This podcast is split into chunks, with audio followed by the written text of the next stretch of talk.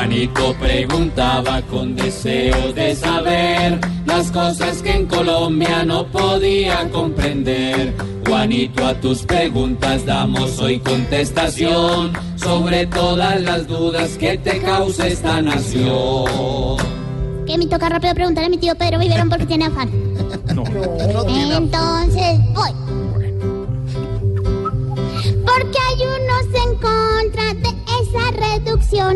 Que a los medicamentos le harán en la nación. Dígame rápido, tío, contésteme todo, pero rápido. Juanito, este es un debate que se origina por medio de las farmacéuticas internacionales que tienen un gremio que le envió esta mañana o el día de ayer una carta al ministro Alejandro Gaviria donde le piden que no se puede bajar los precios de unos medicamentos que están destinados a mejorar la salud de los colombianos en lo relacionado con la enfermedad de la- de la hepatitis C.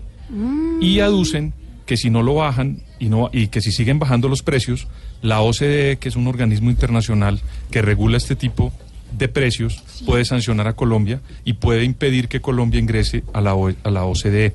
Sin embargo, es muy importante decir que el ministro Alejandro Gaviria, desde el 2013, se ha encargado de una manera periódica de rebajar los precios a muchos medicamentos de muchas enfermedades. No solamente la hepatitis C, sino también el Parkinson, el cáncer, que ha aliviado la enfermedad de muchos colombianos, Sí. el, el bolsillo de muchos colombianos.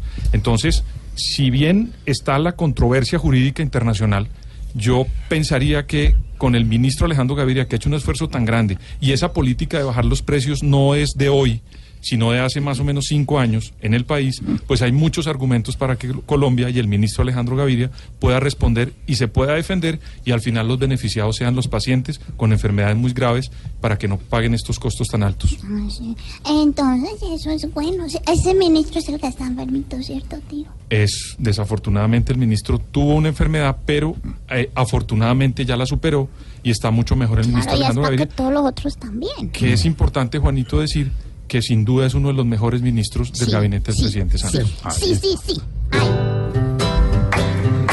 Juanito, tu pregunta la supimos responder. Si tienes otra duda, solo haznosla saber.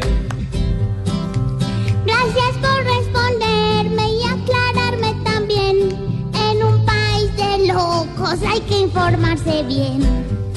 Pobre Juanito preguntó siempre buscando explicación, solo Blue Radio le dará contestación.